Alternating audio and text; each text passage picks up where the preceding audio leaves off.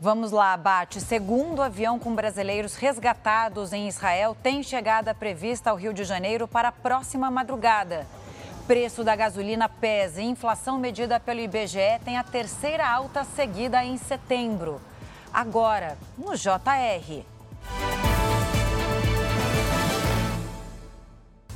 Oferecimento Consórcio Bradesco. Conquiste sua casa nova sem juros e sem entrada.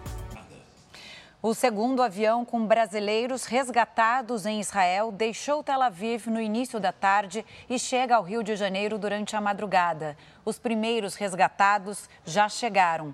O repórter Pedro Paulo Filho tem os detalhes. Pedro, boa tarde.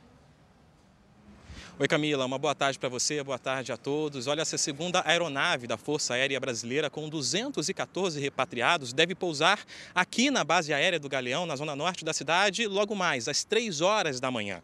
Na última madrugada, a chegada do primeiro avião da FAB ao Brasil foi um misto de alívio e emoção. Esse avião com 211 passageiros pousou primeiro na base aérea de Brasília, mas boa parte preferiu aguardar para vir ao Rio de Janeiro. E esse grupo começou a chegar por aqui durante a manhã. Os repatriados estenderam uma bandeira do Brasil ainda na pista e se ajoelharam como forma de agradecimento.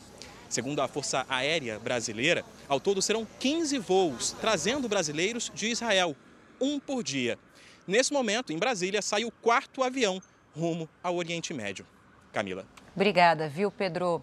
Agora a gente fala de outros assuntos importantes hoje também. Mais de 140 equipamentos utilizados em garimpos ilegais foram destruídos no Rio Madeira, em Rondônia.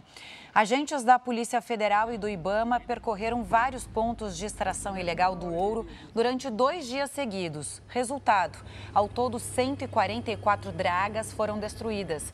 Segundo os agentes, cada balsa em atividade no garimpo ilegal despeja mais de meio quilo de mercúrio nas águas, isso por semana. E a inflação oficial no Brasil registrou alta pelo terceiro mês seguido, segundo o Índice Nacional de Preços ao Consumidor Amplo, do IBGE. E o repórter Romeu Piccoli tem os detalhes para gente. Romeu, boa tarde para você. Qual foi o vilão dos preços em setembro? Né? Sempre bom a gente destacar o vilão para a gente ficar atento. Oi, boa tarde, Camila. Foi a gasolina com alta de 2,8%, o que contribuiu com 0,14 ponto percentual no índice geral. O IPCA de setembro fechou com 0,26% de aumento. No ano, a alta é de 3,5% e no acumulado dos últimos 12 meses, 5,19%. Seis dos nove grupos que compõem o índice tiveram alta. Destaque para os transportes, com 1,4%, que além do avanço dos combustíveis, também registraram 13,47% de aumento nas passagens aéreas. A maior queda veio do grupo de alimentação e bebidas, menos 0,71%. Camila. Obrigada, Romeu, pelas explicações. E falando em vilão, o Brasil tem a conta de luz que mais pesa no bolso do consumidor entre 34 países. Na média, o brasileiro compromete 4,54% de tudo o que ganha durante o ano para o pagamento da tarifa residencial.